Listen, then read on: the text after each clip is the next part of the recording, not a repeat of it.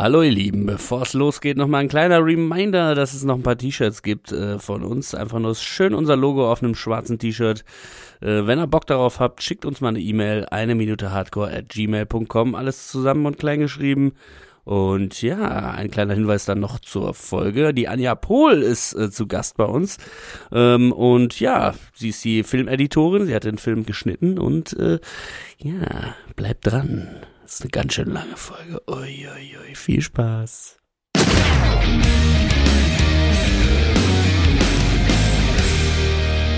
Hallo und herzlich willkommen zu Eine Minute Hardcore, dem Bang Boom Bang Podcast eures Vertrauens. Äh, wir befinden uns in Minute 104. Das ist das letzte Mal, dass ich eine Ansage mache, fällt mir gerade auf. Oh, stimmt. Ich habe Äh, ich hab mir nichts ausgedacht jetzt. Habe ich ey. letzte Ne, ich bin noch mal dran, oder? Ja, jeder von Oh. euch ist noch einmal dran. Ne? Ich habe schon fast gedacht, ich habe mich letzte Woche nicht anständig verabschiedet. oh, Mann, Mann, Mann. Niemals, niemals geht man so ganz, Christian. Stimmt, ja. Aber äh, was ihr sicherlich nicht vermissen werdet, sind meine verpeilten Ansagen. Hä, eigentlich macht am Ende jeder oder irgendwie ein bisschen verpeilte Ansagen, oder? Ja, äh, es ist Teil des Konzepts. Also wir könnten das ja ganz straight machen, wir machen das immer absichtlich ein bisschen schwieriger. Ich stehe jetzt zum Beispiel auf einem Bein und ähm, halt mir die Nase zu. Und äh, ja, ich erzähle euch jetzt erstmal, was denn da passiert in Minute 104. Äh, wir sind ja immer noch auf der Couch beim Kek. Der Andi lässt seinen pseudophilosophischen Spruch nochmal, äh, führt den nochmal vor zu Ende. Und ja, die beiden lachen sich kaputt. Äh, und dann beginnt der Abspann des Films schon. Also erste Abspannfolge heute. Ähm, ja, die Explots erzählen und wir sehen Andrea und Melanie, wie eine gute Zeit haben auf Malle. Und eine gute Zeit habe ich jetzt auch nicht hier alleine, Oha, sondern die Bezi ist auch da. Hallo. Und der Christian. Hallöchen. Nochmal die Kurve herzlich willkommen an den gekriegt. König der Überleitungen. Ja, wenn wir eins gelernt haben in 104 Folgen, dann schwachsinnige Überleitung. Stimmt. Ja, Ich glaube, wir haben ein bisschen mehr gelernt alle, oder? Ja, gelacht und gelernt haben. Ja. wir. ist wirklich so. Ja, und der Doch. Spruch, ich kann den ja nochmal von, äh, von letzter Woche nochmal, damit wir den jetzt auch in seiner ganzen Sehr Schönheit gerne. natürlich nochmal hören können. Äh, Im letzten Satz war der Satz da, ne? Weißt du was, Kek? Manche Menschen träumen ihr ganzes Leben lang ihren Traum und, und jetzt sind wir quasi in der aktuellen Folge, Mhm. irgendwann wachen sie auf und stellen fest, dass sie sich an ihren Traum gar nicht mehr erinnern können. Ja, Das ist doch ein Wandtattoo. Ich weiß nicht, ob es das, äh, gibt's da ein schon bisschen über zu viel Text. für Tur. Turbine Media oder so hatte schon so Wandtattoos äh, dann auch im Angebot neben den ganzen Ja. coolen Bang Boom Bang T-Shirts. Checkt sie aus und vielleicht auch unsere, wenn ihr eins haben wollt. Ähm, Sehr gut. ähm, ja, würde ich doch sagen, ist ein schönes Wandtattoo. Ja. eigentlich. Vielleicht ein bisschen lang für ein Wandtattoo, aber natürlich jetzt äh, nochmal Ja, aber der... das ist halt das ist so richtig so Ja. eine ho- hohle, so eine hohle Aussage einfach. Hohle so eine, Phrase. Eine hohle Phrase, genau. Die ist, also, die sagt gar nichts. Dreams are my reality. Ja, jemand, der sowas als Empfehlung ausspricht, der hat auch dieses Live, Love, Love, äh, Wand, das ist ein Wandtattoo. Ja. Oder hat in der Küche Yes. so, so Kaffeebohnen und so Cappuccino, Latte Macchiato, Espresso, sowas. Das ist so ein, ein Schlag Menschen, glaube ich, der das äh, benutzt. Naja, Na, aber, was- aber- er greift halt Melanies äh, Genau. unangenehme Der Geschichte Andy recycelt einfach mal knallhart den Ja, Satz von Melanie, wo er eigentlich, von dem er eigentlich nicht so ein großer Fan war. Und ich glaube, das soll so ein bisschen andeuten, also an, am Schluss von einem Film, da müssen ja, oder da hat man ja so ein bisschen den Anspruch und das Gefühl, dass die Charaktere irgendwie weitergekommen sein sollten, vielleicht in ihrem Leben. Ähm, und ähm, hier deutet er das so ein bisschen an. Also das symbolisiert, dass, oh, er hat was gelernt aus der ganzen Sache und er sieht es jetzt anders als ähm, noch im ersten, ähm, im ersten Akt, glaube ich, war das sogar das Date, ähm, äh, wo er dann noch so drüber Akt. gelächelt hat. Ja, genau, das Date ist War zum Glück keine. Aktszene. Aber naja. ähm, naja, jedenfalls deutet er das so an, dass sein Charakter was gelernt hat und äh, das wird natürlich dann direkt wieder demontiert ähm, durch das drüber lachen und ähm, ausspucken und so weiter. Also ähm, ja, dass er halt diesen Satz dann nochmal aufwärmt. Der Zuschauer denkt dann auch kurz, aha, ist er jetzt auch so zum Philosophen geworden? ist er jetzt auch so ein, äh, weiß ich nicht, hat er sich verändert? Ja, Aber ha- wir finden raus, eigentlich nicht. ja, pseudo reflektiert irgendwie, weil der Trigger Genau. war ja letzte Woche, haben wir schon gesagt, dass Kek ihn fragt, ja, vergiss den Traum von der schnellen Kohle. Ja. Und wir haben ja wirklich nie dann am Ende eine Antwort von, von Andy gekriegt, so was denn eigentlich sein Traum sei. Er hat dann immer nur mal wieder so ein paar Sachen aufblitzen lassen, wo man dachte, ja, das könnte vielleicht was für ihn sein. Haben wir ja schon drüber gesprochen, das riesengroße Poster von dem dicken Sportwagen in seinem Wohnzimmer. Ja. Äh, oder aber natürlich jetzt in dem Fall, wo nochmal der erneute Blick auf die äh, Telefonnummer auf dem Arm kam, dass er doch vielleicht so an die große Liebe noch glaubt und vielleicht doch nochmal als Profifußballer irgendwie angreifen will und so. Das sind, glaube ich, die Sachen. Und jetzt hier so ein bisschen nochmal rückblickend darauf, dass jetzt erstmal der ganze Stress, der ganze Druck, die ganze Ganovensoße ist vorbei. Was ist jetzt das große Fazit? Jetzt muss man irgendwie nochmal einen Neustart wagen. Und das will er so ein bisschen anklingen lassen. Aber jetzt kriegen wir natürlich direkt als nächstes dann schon diesen leichten, gedrehten Blick von Kek, der so ein bisschen, und solche Vibes habe ich dann bekommen, wie dieser Marv aus Kevin allein zu Hause, der die ganze Zeit nur aufs Maul bekommt, der dann so ein Bügeleisen in die Fresse kriegt und so, der so ein bisschen Der hat einfach ein nur bisschen komplett. wirklich diesen ne? Look, jetzt wo so, du das und dann sagst, so wegen dem. Nasenpflaster, das hat der Marv ja. Ja. später auch hier wegen der gebrochenen Nase. Also so richtig mitgenommen und dann guckt er so rüber zu Andi. Pausiert das Spiel so. Genau. äh, Und Andi guckt auch rüber, nachdem, also er nimmt, nachdem er den Spruch sagt, müssen wir auch noch Klar. sagen, dann nochmal einen Schluck aus der Bierdose, äh, setzt dann aber langsam wieder so ab, als wenn er sagen würde, was habe ich denn da gerade vor mir gegeben? Und dann gucken die beiden sich an und alles startet dann natürlich damit, dass Kek mit dem Grinsen anfängt, was Andi dann dazu veranlasst, so richtig einmal auszuholen und sich dann aufrecht hinzusetzen und dann nach vorne die große Bierfontäne rauszuzünden im Prinzip und alle, also beide platzen dann in, in schallendes Gelächter. Ja. Und Ein sogenanntes Pit-Take nennt man das, Mhm. wenn äh, Ah. äh, Schauspieler quasi oder im Film quasi passiert das ja oft, ist ja auch wieder eine TV-Trope. Ne? Ja, Also, wollte ich jetzt auch in den fragen. letzten 100 Folgen ja schon öfter mal gehört. Und gehört ganz klar zu der Kategorie von Dingen, die im Leben nie, Selten- äh, selten, bis nie passieren, die Ja. einfach nur für Filme gemacht sind. Genau, es ist halt nochmal so eine Visualisierung quasi des, des, des Gags oder wie auch immer, äh, diese Überraschung halt zu zeigen oder halt eine Punchline zu markieren irgendwie. Äh, das wird ja jetzt auch schon so weit geführt, dass Leute dann quasi so, irgendjemand sagt irgendwas Schockierendes und dann so bestellt sich noch jemand ein Getränk, trinkt Mhm. das und dann Ja. also das wird also Family Guy humorig, was wieder äh, genau äh, meine äh, up my alley ist. Was Auch- auch, äh, mir sehr gut gefallen hat, ist ja äh, Attack of the Hollywood Clichés. Äh, gibt's gerade auf Netflix, ist äh, quasi so ein, ja, ich glaube, ich geht eine Stunde oder so, ist so eine ähm, Serie mit Rob Lowe, äh, Mhm. moderiert das und da geht's auch genau um diese TV-Tropes, wie ich die hier alle präsentiert habe. Das erste Da waren so viele dabei, die wir hier besprochen Ja, haben. ja, das echt? Meet Okay. Cute und der erste, äh, der erste, erste ist tatsächlich direkt Meet Cute, äh, wie Andy und Mellan sich ja damals äh, Am Auto. an der Werkstatt da Mhm. kennengelernt haben, habe ich das ja erklärt, was Meet Cute ist und so weiter. Und das ist das halt auch, auch mit Beispielen aus der Film, äh, Film, äh, ja, Filmhistorie, keine Ahnung, Mhm. und auch so ein bisschen filmhistorische Sachen, äh, filmische Einordnung und so weiter. Also, wenn er mal eine Stunde Zeit hat, ist natürlich wieder so Netflix-mäßig, ist immer ein, zwei Minuten nur pro Truppe, der Ja, bam, bam, bam, und das klar. geht so bam, bam, voll geschnitten und so. Aber auf jeden Fall für einen Sonntag oder mal einen Abend, wo man sagt, ich muss jetzt nicht mehr mein Gehirn so richtig anstrengen. Wenn dann alle mit äh, Squid Game durch sind, ne? Genau. dann, dann, dann kann man das mal angreifen. Genau, also das kann ich nur empfehlen. Äh, schön, ähm, schön kurzweilig. Cool. Ja, und ähm, Sagst du noch einmal den, äh, den Namen davon, damit alle das nochmal äh, notieren können? Attack of the Hollywood Clichés. Sehr gut. Klischees, sagt man wahrscheinlich. Ja, ich glaube, die sagen Klischees. Ja, ja. Klischees. Attack of the Hollywood the Sauerkrauts-Klischees. so, aber es ist Spit, Spit Take auf jeden Genau. Fall. Ja, Berühmter. so heißt das. Genau. Ja. Ja, und da möchte ich dann nochmal sagen, dass dieses Spucken natürlich, äh, auch wenn das eigentlich im, im Real Life seltenst vorkommt, da ein kleiner Gruß geht nochmal raus an meine Freundin Lara. Das ist nämlich schon ein, zwei Mal passiert, wenn ich wieder einen blöden Witz gemacht habe. dann warte ich dann kurz ab, bis sie gerade angesetzt hat zum Trinken und dann sage ich Du machst das, äh, provozierst das absichtlich. Ja, ja, so jein. Es, manchmal manchmal gucke ich auch gar nicht irgendwie hin, dass, also wenn man so gerade am Tisch gesessen hat und gegessen hat, ist tatsächlich zu Hause schon passiert. Äh, und dann irgendwie gerade irgendwo so rüber geguckt und dann zu irgendwas einen blöden Witz gemacht, dann, dann passt das genauso in dem Moment halt. Ne? Ist schon passiert. Also, Nicht schlecht. Genau. Gut, das werde ich mir merken, Bezi. Freue ich schon mal drauf. ähm, machen wir dann, äh, wenn wir uns dann mal mit Peter Torwart treffen sollten. Passend Ja, ich, ich weiß jetzt nicht, wir haben ja auch noch mal was zu der Szene äh, von unserem guten Freund, dem Kniffmeister. ja. Markus Kniffmeister Kniffi Kniffsen. Andi. Action Andi. Ja, Andi. weil wir ja letzte Woche drüber gesprochen haben, dass man eigentlich Genau. schon mit der Szene am Flughafen, die Ah. beiden gehen durch den Metalldetektor und so, die sind die Ja, wir Gewinner. haben euch das da Ende, hätte man eigentlich schon wir haben da euch können. ja ein Ende gepitcht, ein bisschen optimiert mit einem längeren Gang, nicht hinsetzen und so weiter. ne? ähm, ja, da war ich ja ganz stark der Meinung, dass man eine, eine Mid-Credit- oder Post-Credit-Scene draus machen, hätte machen können. Und ähm, da konnte der liebe äh, Knüffi nicht anders und ähm, hat uns seinen Senf dazu gegeben, freundlicherweise. Ja, und das spielen wir euch jetzt mal vor. Viel Spaß damit.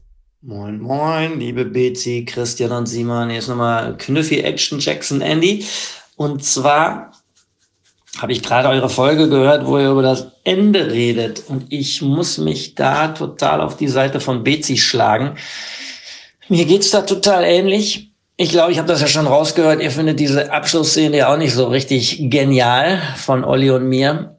Und äh, sowohl was da gesammelt wird, als auch wie sie und wo sie liegt, ähm, dass man da hätte vielleicht besser rausgehen können, nachdem die beiden Mädels zeigen, wer hier eigentlich der wahre Gewinner des Filmes ist, der Geschichte ist. Und so sehe ich das auch. Also es war interessanterweise sogar beim Drehen dieser Abschlussszene, war das schon irgendwie eine, war eine komische Vibes da.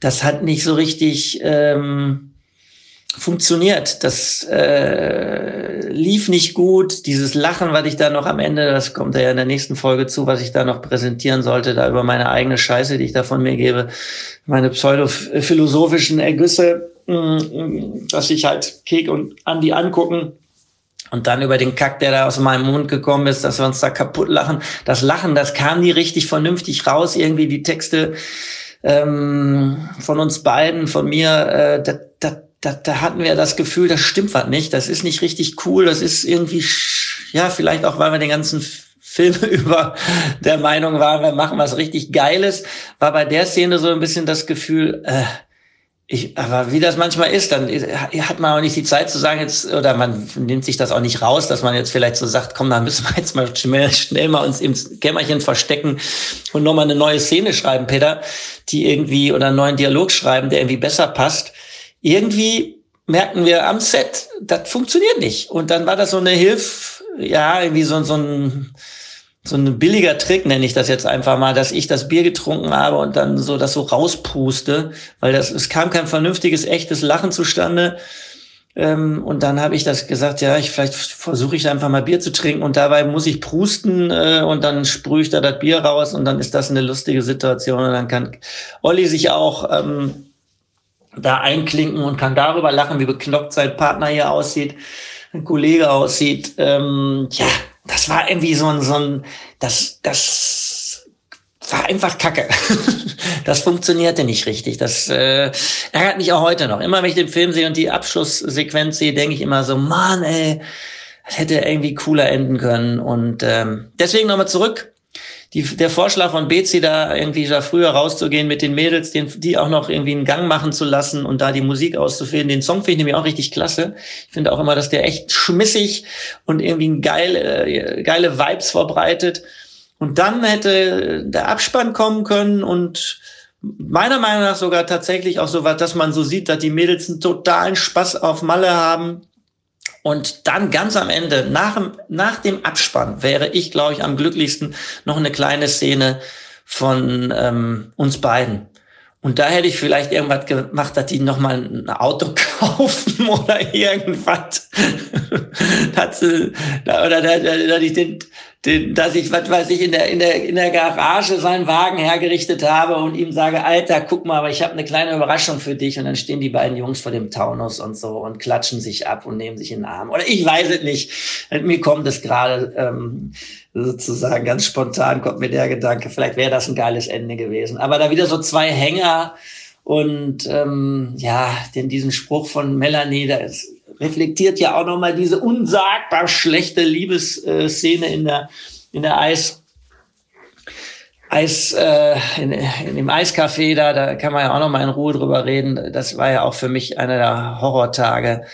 Habe ich mich, glaube ich, 500 Mal versprochen, weil ich immer sagen sollte, ähm, was hatte Peter reingeschrieben? Ach, Mallorca, ja, also mein Kumpel ist immer steil gegangen. Äh, und ich kriegte dieses steil gegangen irgendwie nicht raus, habe das immer falsch betont, dass wir da steil gegangen sind in Mallorca und in Malle. Und äh, dann, dann, ich weiß auch nicht, ey, da war auch der totale Wurm drin und das war auch so eine Wurmszene. Also wenn die beiden großen Wurmszenen, das ist die Geschichte, das ist der Abschluss, die letzte Szene und die Eiscafé-Geschichte. Ja, da tut mir leid, ich äh, muss, musste das nochmal loswerden. Ihr seid hier mein Beichtstuhl und äh, das wollte ich euch nochmal mitteilen. Ja, alles Liebe vom Knüffi und äh, wir sehen uns hoffentlich eines Tages bei euch in der Keller war. Ich freue mich schon sehr drauf und ähm, Weihnachten bin ich wieder in, in, in Essen. Und äh, ansonsten, ihr seid die Besten, habt den besten Podcast Deutschlands gemacht, was Filme betrifft. Und äh, das kann euch keiner mehr nehmen. Ihr seid astrein, ihr seid großartig. Ich habe das sehr genossen. Es war mir ein Fest. Und ich wünsche euch alles Gute. Euer Knüffi Jackson. Tschüss. Großartig. Mit so einem, oh, mit so einem Dankeschön. Never-ending Lob dann noch hinten raus. Ja, ah, da geht das, er runter also, wie Öl. Ne? Ganz das geht runter Dank. wie danke, Öl. danke, vielen, danke, Markus. vielen Dank mal wieder. Ja, äh, ich finde es auch wie immer natürlich höchst sympathisch, wie ehrlich ähm, er da auch mal wieder ist, ne? Ja. Und dass er damit einfach überhaupt gar nicht zufrieden war. Und also wenn wir ehrlich sein wollen, mich hat diese Szene auch tatsächlich schon immer ein bisschen gestört. Die Ja. war jetzt nicht so, die Ja, war jetzt gemerkt wirklich nicht so großartig gespielt auch. Und jetzt wissen wir warum, ne? Ja, Ähm, weil das, Wenn der Wurm das, drin ist, Genau, der das, wenn das am, am Set irgendwie sich komisch anfühlt, eine komische Stimmung Mhm. ist und natürlich gehst du da jetzt nicht äh, alle Nase lang rein und sagst, hm, äh, lieber Herr Regisseur, bist du sicher, dass du das so machen willst? Das macht man ja auch nicht, ne? Lass Also- das nochmal machen, aber in geil. Ja. Wir machen das nochmal und zwar besser. äh, ich, ich habe auch noch eine Idee. Ne? Was ist denn, wenn wir die Oh, Schließfächer ja. am Flughafen aufstimmen lassen? nee, also Ich mein glaube, da, da freut sich immer jeder Regisseur, wenn er sagt, ich habe auch noch eine super Idee. Ja, ja. Und dann so, boah, komm. Ich habe mir mal Notizen in mein Drehbuch gemacht. Ähm, kannst du mal gucken? Kannst vielleicht meine, meine neue Version Wobei ich äh, den Vorschlag ja jetzt wirklich ganz sympathisch fand, äh, entweder ein neues Auto zu kaufen als Post-Credit-Scene ähm, oder äh, ein repariertes Auto. Wobei natürlich, man muss jetzt sagen, also eigentlich hat ja äh, Andy die ganze Zeit Keken Gefallen getan und dann wäre die Post-Credit-Scene Das- Hey, du hast ja. mir doch jetzt äh, das geklaute Auto gekauft, du bist mit mir irgendwo eingebrochen, du hast mit mir den Schlucke vergraben. Zur Belohnung ausgegraben und wieder und eingegraben. wieder eingegraben. Zur Belohnung darfst du jetzt noch mein Auto reparieren. Also eigentlich müsste ja dann, eigentlich müsste ja Kek dann was Gutes dem Andi tun. ich habe aber So, eine, ne? ich habe auch eine gute Ja, aber Idee nur, noch. wenn man will, dass die was gelernt haben. Und jetzt im Moment ist ja Naja. so eine No-Hugging, No-Learning-Geschichte am Genau, Laufen. was ne? Das die gerne da mal, zitiert, äh, das habe ich ja auch noch stehen. Das Genau. ist von Seinfeld quasi, das immer, äh, hab man ja auch gemerkt in den letzten 104 Folgen, Oh, bin ein großer bisschen. Fan.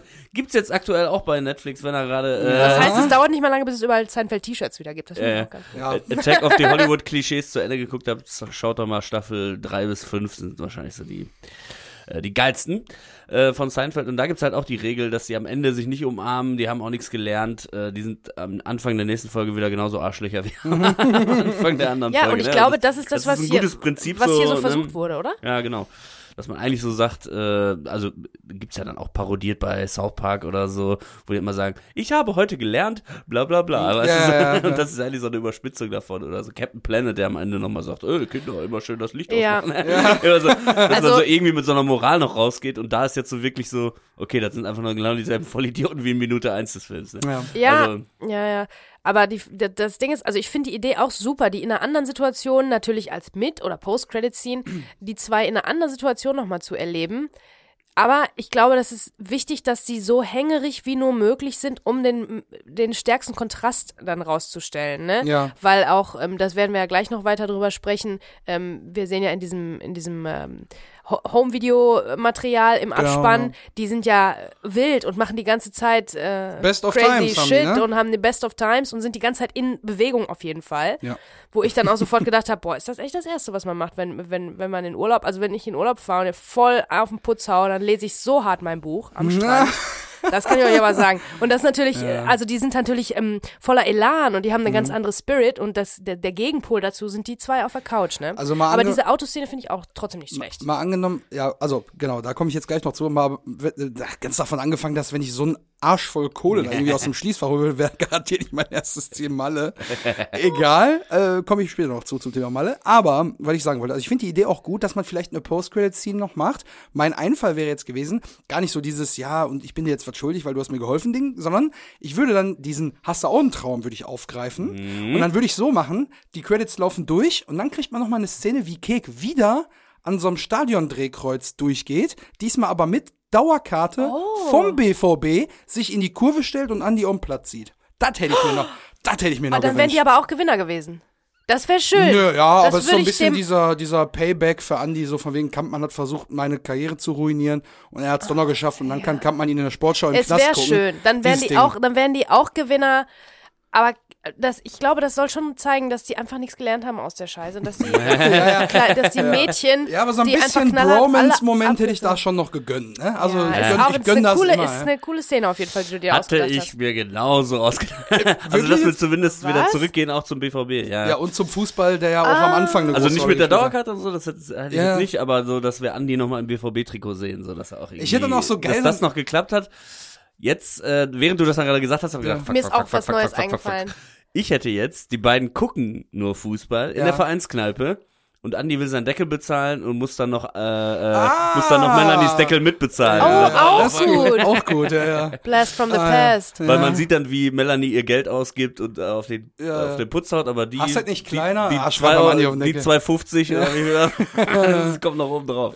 Oder, also das finde ich auch, finde ich auch richtig cool. Man könnte auch, jetzt geht's ja schon wieder runter, ey. Kopfkino. Ähm, Andi liegt im, im Krankenhaus nach seiner überstandenen OP, weil das Knie ist operabel, Ja, ne? ja, Und dann kann er danach ja dann sein Probetraining machen und Kay kommt ihn besuchen, irgendwie so und bringt ähm, die Heftchen aus der Tasche mit oder so zum Lesen. Oder Kann so, man so, so, Tittenkalender. So, ein Tittenkalender oder irgendwas. Also das äh, hätte man auch machen können, dass Ja. man das nochmal aufgreift. Dass zumindest unser lieber Andi, den wir alle sehr lieb gewonnen haben, ähm, dass der zumindest so ein bisschen au- auch was gewinnt. Übrigens. Andere Szene Okay. noch. Oha, jetzt, ey, jetzt geht's los. Dieses. Mal aber nicht. Wir machen noch ein Aftermovie. ja, äh, wenn, wenn ihr so spricht, ich, oder ich habe jetzt gerade überlegt, wel- welche Figur ist noch nicht zu Ende erzählt.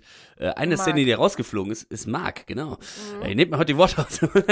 äh, die ist Mark und der überwacht natürlich, wie irgendwelche rumänischen Schwarzarbeiter äh, schön ähm, äh, das Büro wiederherstellen, die Mauer wieder äh, richtig machen Mhm. und es schimpft darum wie sein Chef, äh, wie sein Papa und sein Chef und setzt sich dann in diesen Stuhl rein am Ende und es ist so ein bisschen so, weißt du, wie bei so Marvel-Filmen, wo sie am Ende nochmal so. Der Villain nochmal, der kommt der so. neue Bösewicht. so, weißt du, so, wo du denkst so, ah, okay, es, der kriegt jetzt seinen Spin-off so quasi. Oder, oder der hätte, ja, genau, der hätte sich hingesetzt, gut. sich eine, Kippe angemacht und dann hätte in seiner Brusttasche das Klapphandy geklingelt. Ja. genau. Oh, Und dann geht er ran und sagt, Kampmann. Ja, hier ist. Kampmann. Mit wem, mit wem habe ich denn das Vergnügen? Flanders, du Ratte, bist du's? Boah, super. Oder Ja, genau, er, also, gu- er guckt so, er- genau, er guckt so aus dem Fenster. Das Licht äh, scheint nur so über seine Augen und er sagt, Flanders, du Ratte. Ende. Auch gut. Da haben wir doch jetzt drei Haben gute jetzt Entwürfe. viele Möglichkeiten, oh ja, auf Mann. jeden Fall. Schreibt uns doch mal äh, auf unserer Handynummer, die ihr in der Beschreibung findet, oder auf Instagram, wenn euch noch eine geile Post-Credit-Scene äh, aus dem Bang Boom Bang Universum. ja, da habe ich Bock drauf. ja, das ist doch geil. Hab, ihr habt jetzt nicht mehr lange. Zeit, ne? Macht Ja. hin. Ne? Wir haben, ihr habt nicht mehr viel, aber wir, wir, wir äh, würden gerne darüber quatschen, was so eure Post-Credit-Scenes sind. Yes. Da würde ich mich freuen. Übrigens, Peter Übrigens. Torwart sagt im Audiokommentar auch noch was zu dieser Schlussszene. Ah, dann würde ich sagen, komm mal näher ran jetzt.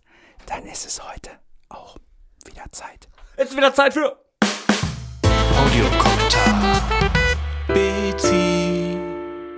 So, also es ist jetzt leider nicht so ähm, hoch äh, spannend und ähm, tiefgründig und geheim auch wie das, was der liebe Markus Knüffgen uns da so berichtet hat vom Dreh. Ähm, es geht eigentlich eher so um das Gewinner-Verlierer-Ding, worüber wir jetzt auch gerade gesprochen haben. Sollten die zwei die Gewinner sein oder sind die die Gewinner eigentlich offensichtlich überhaupt nicht. So, aber Peter Torwart sagt, trotzdem finde ich, dass die beiden Gewinner sind. Kek hat sein Leben zurück, frei von Psychokalle. Und auch Andy hatte was davon. Er wird auf jeden Fall offener durchs Leben gehen und ähm, sich auch nicht mehr äh, so schnell verarschen lassen. Und ähm, ja, das findet ihr das auch?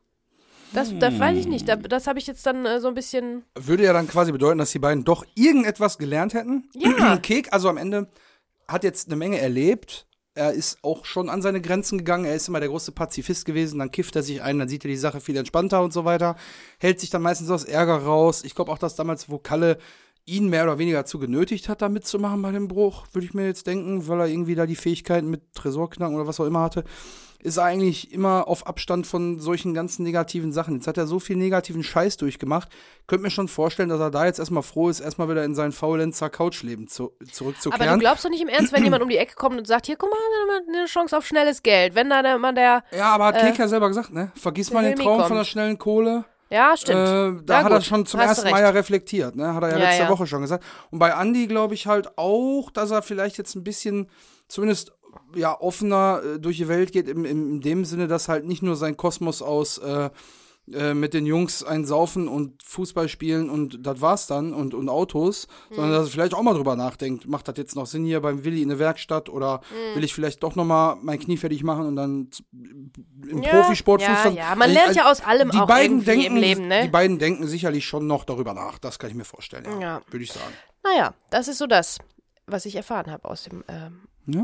Audiokommentar. Wollen wir denn zum Abspann übergehen oder haben wir da noch äh, Klar, ja, ich kleine Zwischenschritte? Ja, ich würde vielleicht einmal noch da reingrätschen, denn vielleicht äh, haben äh, die ZuhörerInnen äh, letzte Woche ja gemerkt, ich habe das alternative Ende vorgestellt, was in dem Davon- Bonusmaterial drin ist. Das hat Peter Torwart im Audiokommentar auch gesagt, dass Ja. man sich das doch bitte anschauen solle, weil es da auch ein alternatives Ende gibt. da habe ich natürlich gemacht, ja, ist aber klar. klar. Ja, Bonusmaterial habe ich angeguckt, das ist aber klar. Also,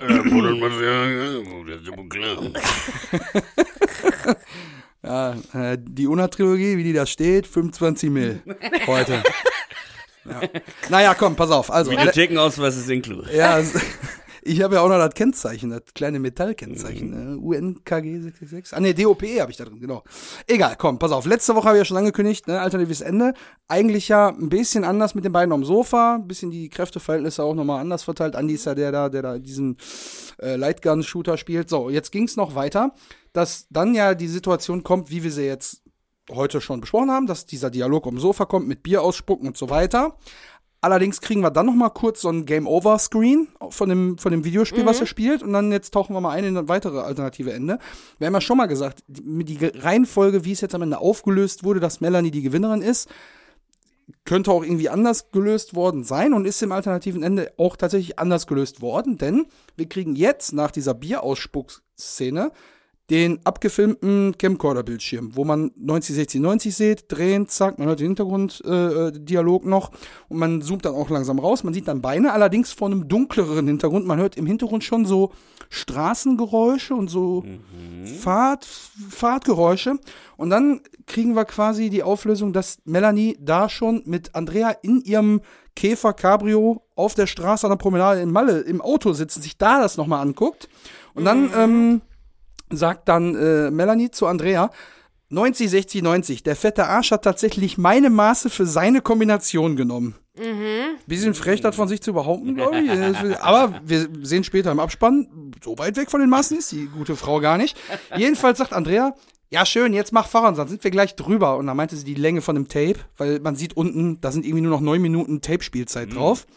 Und dann sagt sie, ja, nee, ich muss noch äh, eben zurückspulen und dann ist alles gelöscht, wenn sie wieder aufnimmt. Also will sie da an dem Punkt dann die Beweise sozusagen vernichten, indem sie sie mit den Erinnerungen vom Urlaub dann Und überschreibt. sozusagen auch äh, löschen, was sie, die kriminelle Tat, die sie begangen hat, dann Genau, auch quasi den, den Beweis, löschen, die dass sie zerstören. Diebstahl begangen hat. Genau. So, dann filmt sie direkt als erste äh, Handlung den Kilometerstand ab äh, von ihrem Tacho und da äh, sagt sie dann, äh, ähm, ja, äh, so jetzt, wuh, mein Baby hat's geschafft, 100.000 Kilometer hat er wohl jetzt runter. Also noch gar nicht so alt dann eigentlich zu der Nee. Zeit. Und dann filmt sie so ein bisschen Andrea und im Hintergrund kommt dann so ein Buggy-Auto, so ein Strand-Buggy-Auto angerauscht, wo dann bereits fünf junge Männer äh, bisschen angesäuselt in diesem offenen Auto fahren. Ja. Und das erklärt vielleicht auch das spätere äh, Vorkommen der Namen äh, im Abspann. Da sprechen wir gleich drüber, denn man sieht dann die komplette Bande der H-Blocks da in diesem offenen Buggy fahren. Die kommen dann angerast. Einer halt vorne auf dem Beifahrersitz hat so eine Kühlbox mit so ganz viel Dosenbier mit dabei. Jeder hat eine Kanne am Hals und alle so äh, schreien dann irgendwie und sie filmt dann so erst Andrea und dann diese, diese Truppe in dem Auto. Die fahren dann so ein bisschen auf gleiche Höhe, nehmen das Auto ran und dann die fünf Jungs rufen dann alle zeitgleich rüber zu den Mädels. Drei, zwei, eins, ficken! Super. Überholen dann das Auto, fahren an den vorbei und Melanie gibt dem Ganzen auch nur so einen abwertenden Blick einmal, so von wegen so, ach nee, ey, jetzt geht das schon wieder los, mäßig. So, und dann überholen die das Auto, fahren dann vor und dann zwei von den Jungs, die in dem Auto sitzen, darunter unter den zwei dann natürlich auch Hedding Wieland, lieber Gruß, äh, fahren dann dran vorbei und ziehen dann hinten ihren Arsch blank und zeigen dann einmal ihren nackten Auch Hintern. noch. Machen das dann auch noch. In Heilige Richtung der beiden Ey, die Mädels. hatten bestimmt eine und mega dann, geile Zeit Und dann fadet halt raus und dann geht äh, die Szene zu Ende. Und das wäre so die Reihenfolge dann am Ende gewesen. Aha. Ja. Aha, aha. Und deshalb, das können wir jetzt schon mal sagen, Ja. kommen dann auch die, äh, die Jugendlichen äh, auf Mallorca oder Ja, so, ja, fünf ja, Jugendliche ja, auf ja. Mallorca. äh, die äh, Namen der Edgeblocks Ja, und ja, noch ja. anderen Leuten, da kommen wir nachher zu, äh, im Abspann Die vor. haben da bestimmt richtig geil gefeiert die ganze Zeit, ne? Ich glaube, die haben echt hier, komm. Also drehen auf Mallorca, XY. Freunde, drehen auf Mallorca kann ich euch sagen, ist einfach, ist geil. Ist einfach geil. Habe ich Ja. oft schon gemacht und Äh, war das- immer geil. Das Gute ist ja auch in dem Fall, dass das natürlich auch gar nicht hochqualitativ sein soll, sondern es soll ja auch so wirken wie außer Hand und shaky und so weiter. Ja. Äh, und von daher Klar, muss man da jetzt da dann nicht mal sagen, gefeiert oh, und am Strand ich, gehangen muss, und ich alles. muss morgen fit sein, weil ich muss das Licht aufbauen und das muss alles High-End geil aussehen. Nee, Mhm. es soll ja verkatert und du kannst auch nicht verkatert aussehen. Ja, ist halt auch auf Video, ne? Also, Ja. das, also das, das, die Szene, von der Ist du richtig erzählst, Tape, sagte ja. Peter Torwart, ist, ist ähm, auf Film gedreht. Er sagte, es gibt eine Szene, die auch Ja, auf Film gedreht ist, aber diese ganzen, ähm, dieses ganze Home-Video-Material, was wir sehen, das ist halt Video, ne? Also Mhm. Ja, und Das ist auch äh, in Gänze, also nicht die kleine Version, die neben dem äh, Abspann läuft, sondern in groß ist die auch im Bonusmaterial noch mit drin. Also nur Ah, das ja. reine Home-Video quasi in voller Länge nochmal. Ach so, ja. Ja. Das ist aber dann unverändert im Vergleich zu dem, was wir im Abspann sehen. Ja. Das ist eins zu eins genau das, nur dann halt in Ja. Fullscreen. Tja, also da Ja. bin ich jetzt aber ein bisschen, ah, weiß ich nicht, irgendwie kann ich mir das jetzt schlecht vorstellen, was ich besser oder anders gefunden hätte. Aber ich glaube, das ist zu viel dann wieder, weil, dann, Ja, weil du dann die Männer dann wieder als Ja, neue ja. Bedrohung zeichnest Es, und es irgendwie wirkt so so. ein bisschen so, sie konnte jetzt den Kampfmannern irgendwie en, entkommen quasi so, den Fängen dieser sexuellen Ja, Belästigung. und sie ist Oschis. einfach Ja, ja. Und sie frei. ist jetzt da und jetzt hat sie aber andere, die sie da angaffen. genau. Und, Und so ist eigentlich so dieser Abspann ja super versöhnlich und ey, geile Zeit einfach nur so. Ja, Ja, und genau. Und die Männer spielen in keinster Weise da eine Rolle dann. Genau. Ne? Also zumindest nicht für das, was wir sehen. Und das war ja auch das, dieses Emanzipierte, was wir, was wir von ihr sehen wollten, ne? plus Worüber es wir uns so hätte ja gefreut auch haben. keinen Sinn ergeben, wenn am Flughafen im X-Ray da die ganzen Geldscheine im Rucksack auftauchen. Dann hätten wir ja da noch gar nicht gewusst, dass es Melanie Ja, war. So, das hätte dann Stimmt, das hätte, Hätte man auch anders können, zeigen müssen, Das haben, ja. haben wir aber vorher schon mal erfahren, dass sie das so nachträglich dann noch verdichtet haben, dass Ja, das ja. alles der Showdown auch am Flughafen ist. Ne? Das ist eine gute Idee gewesen auf jeden Fall. Ja. Richtige Entscheidung. Genau. Und mit dem alternativen Ende starten wir jetzt in die richtige Abspannsituation. Oh yes. Müssen wir jetzt, leider sind wir jetzt schon Der Film ist im vorbei. Abspann. Der Film Jetzt ist, zu Abspann. Ende. Und jetzt kriegen wir Leute. nur noch Home-Video-Film von Malle. Von Malotze. Da gibt's einen, einen harten Schnitt über so ein diffuses ähm, Material, über so einen diffusen, wilden Kameraschwenk, unscharf. Rup. Ähm, das ist im Vollbild, aber nur für ein, zwei Frames, für ein paar Frames und dann geht's in diesen, in diesen Kasten drin. Genau, und das ist auch Teil des Home-Videos. Also Ja, das ja, ist genau. aus diesem Video raus und dann geht das so von Fullscreen auf diese. Picture in Picture, ja, genau. genau. auf diese Viertel, ist noch nicht mal ein Viertel, ist ein bisschen weniger. Genau. Auf, auf die Einstellung. Genau. Und da sehen wir dann im Prinzip äh, mit dem Start der äh, hochrollenden Credits auch den Start dieses Urlaubsvideos. Und wir sehen als allererstes natürlich ja, die Situation, wo wir schon ein paar Mal drüber gesprochen haben, inwiefern wusste Andrea Bescheid, ist die vielleicht die Strippenzieherin, bla, sitzen die beiden da, ich denke mal auf dem Bett oder so bei Melanie und machen schön den Geldregen und schmeißen die Scheine Ja, hoch ja. und lassen Baden sich da von den. Scheinen berieseln, nehmen die Scheine in der Hand, lassen die wieder runterfallen und so, weil die Genau. offen- offensichtlich, ja, sich einfach äh, so sehr darüber freuen, so viel Bargeld jetzt Ja. dabei zu haben. Die machen sich einfach eine geile Zeit. Und geschnitten, muss ich sagen, ist das Video auch äh, richtig, richtig gut, weil das hat überhaupt keine Logik. Also es ist jetzt nicht so, da gibt es überhaupt keine Anschlüsse, was die für Klamotten anhaben und äh, oder die wachen morgens auf, dann gehen sie zum Strand, dann machen sie dies, dann machen sie das. Also es ist ganz, ganz wild und bunt, klippig, wie ein Musikvideo fast, also klippig zusammengeschnitten und das hat auch dadurch so eine richtig äh, coole Dynamik. Ne? Also da muss man jetzt nicht jedes, jedes Bild ist nicht einzeln für sich wichtig, wie es bis jetzt war in dem, in dem Film, sondern das ist einfach so ein äh, Gefühl, so ein Lifestyle, der da irgendwie ähm, transportiert wird. Trotzdem sieht man natürlich, äh, sieht man ziemlich weit am Anfang, wie die Geld ausgeben, wie die in Geschäften sind Genau. und sich Sachen anprobieren und Geld ausgeben und so weiter. Und erst ein bisschen später sieht man, wie die ins Meer gehen.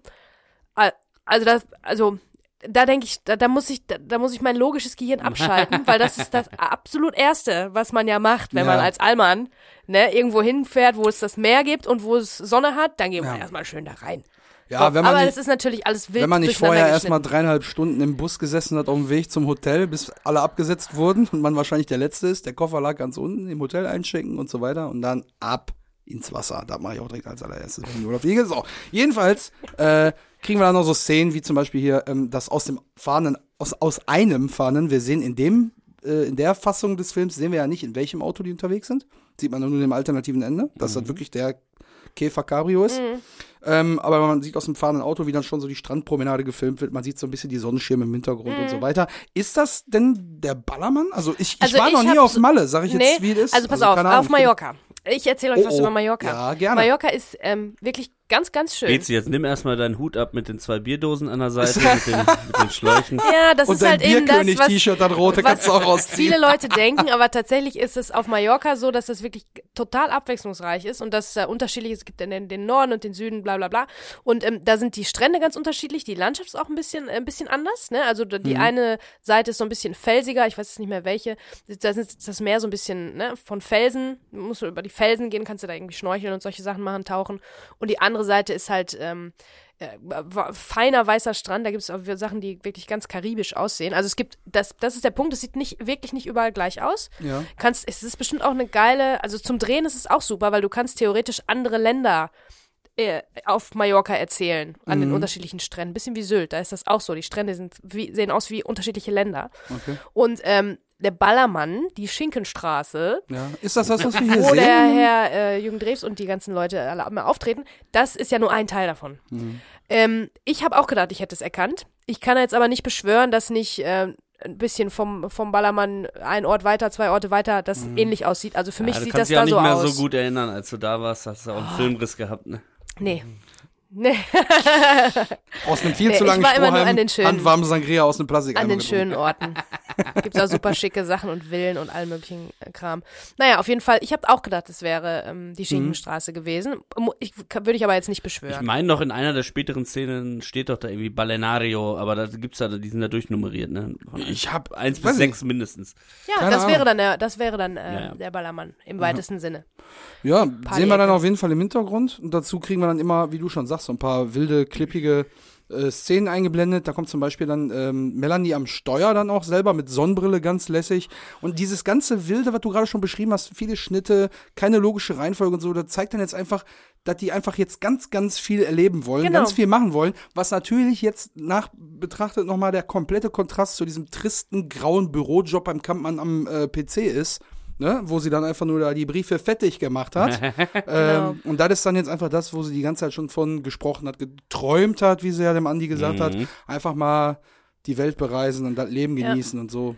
Ja, da wird halt so, eine, so, eine, so eine Dynamik auch und so ein Elan erzählt von den, von den Mädels. Das ist jetzt nicht so, als ob die fett viel Kohle haben und dann richtig luxuriösen Urlaub machen. Darum geht's ja nicht.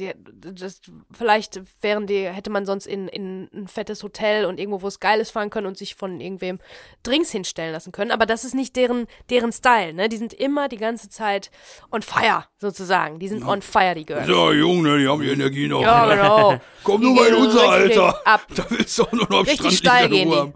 Ja, Wie der genau. Die sind richtig steil Steil gegangen.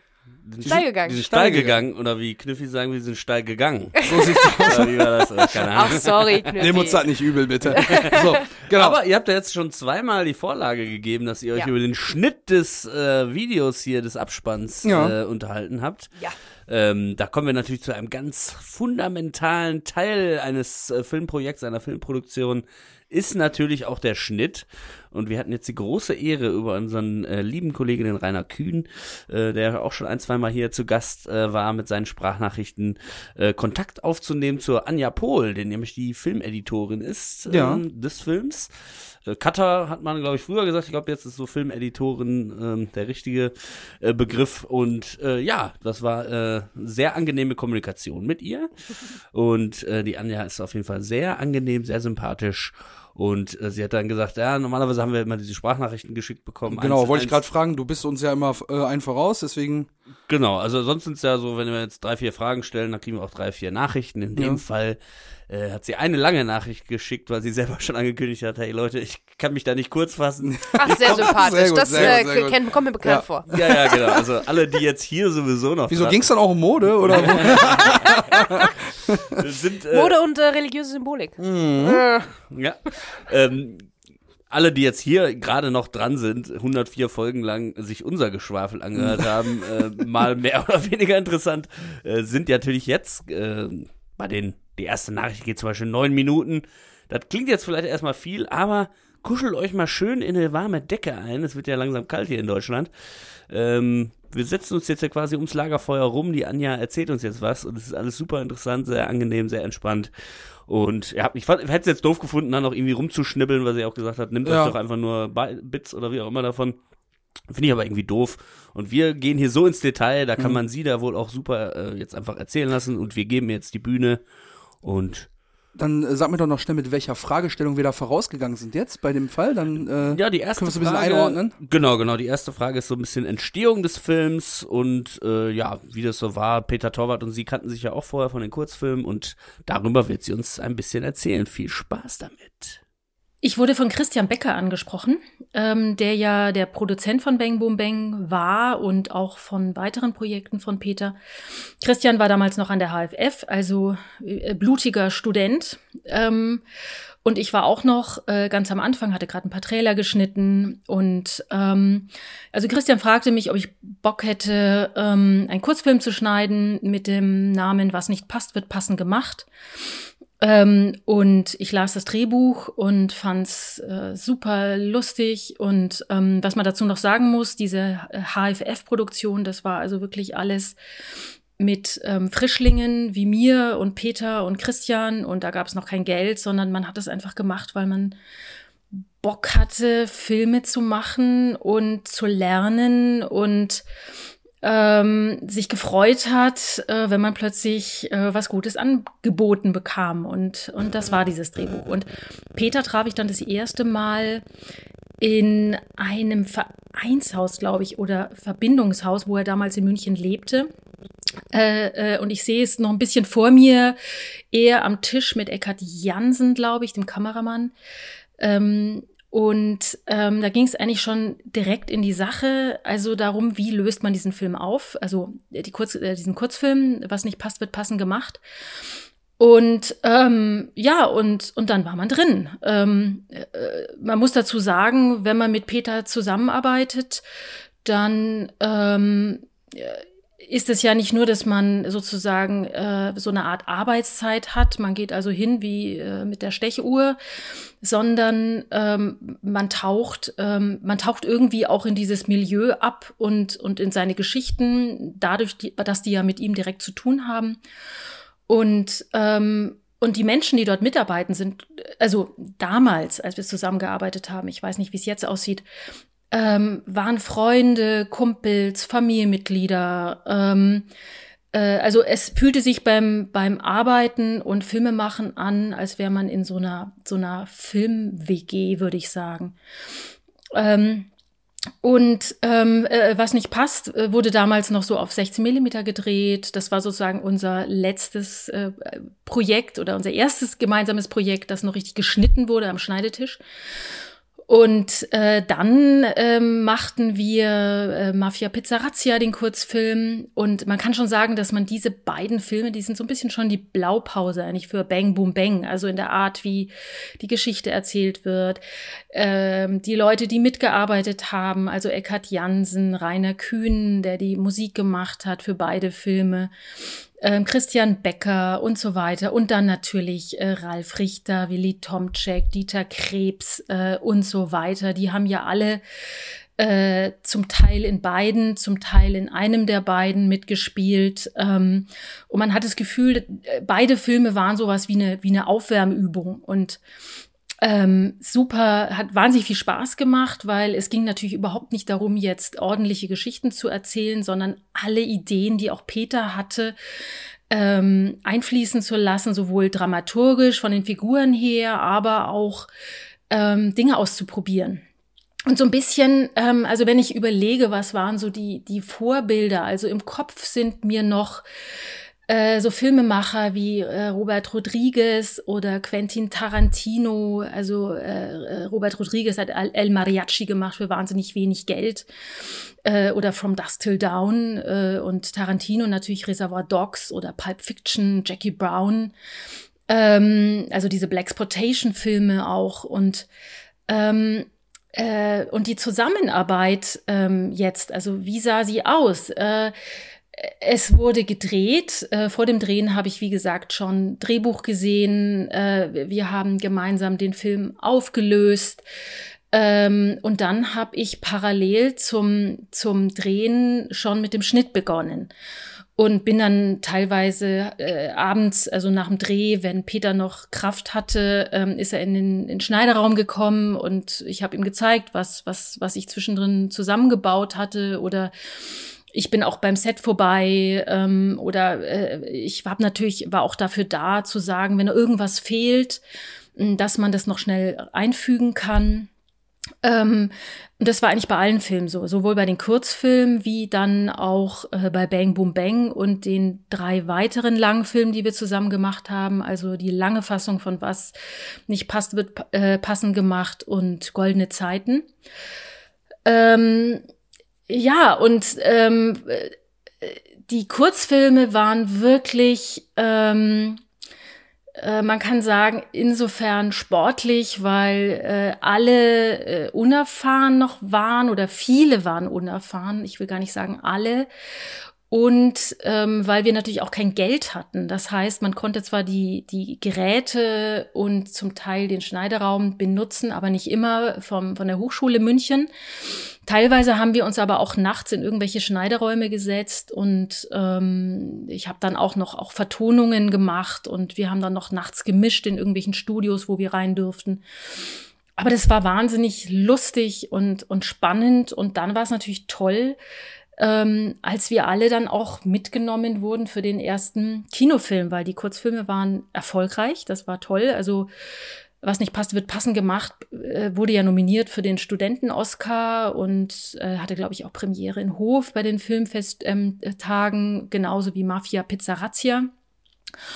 Und äh, also da war eine große Neugier und wir durften dabei sein und plötzlich wurde es richtig professionell. Also das heißt, ähm, ich bin dann auch mit zu den Dreharbeiten nach Unna äh, äh, gefahren, äh, war dort mit dem Team untergebracht, äh, hatte meinen Arbeitsraum, Schneideraum direkt im Produktionsbüro. Das war irgendwie ein stillgelegtes Gebäude, das wieder reaktiviert wurde für den Film, äh, wo die Produktionsräume waren und die äh, Maske und die Szenenbildner, glaube ich, auch irgendwie Atelierräume hatten und so weiter. Also wir saßen da alle an einem, in einem Haufen.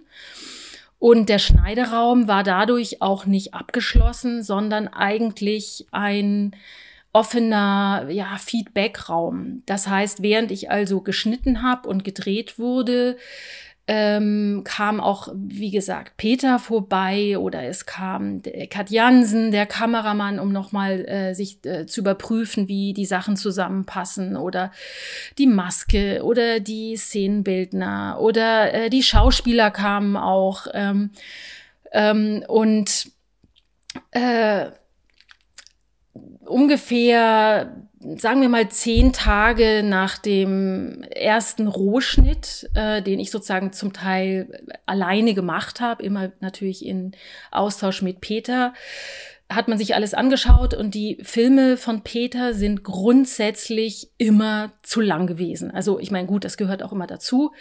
Ein Drehbuch hat ja eine bestimmte Länge, das wird so durchgestoppt, aber Peters Filme waren manchmal über ein Drittel, wenn nicht doppelt so lang, wie sie eigentlich hätten sein dürfen.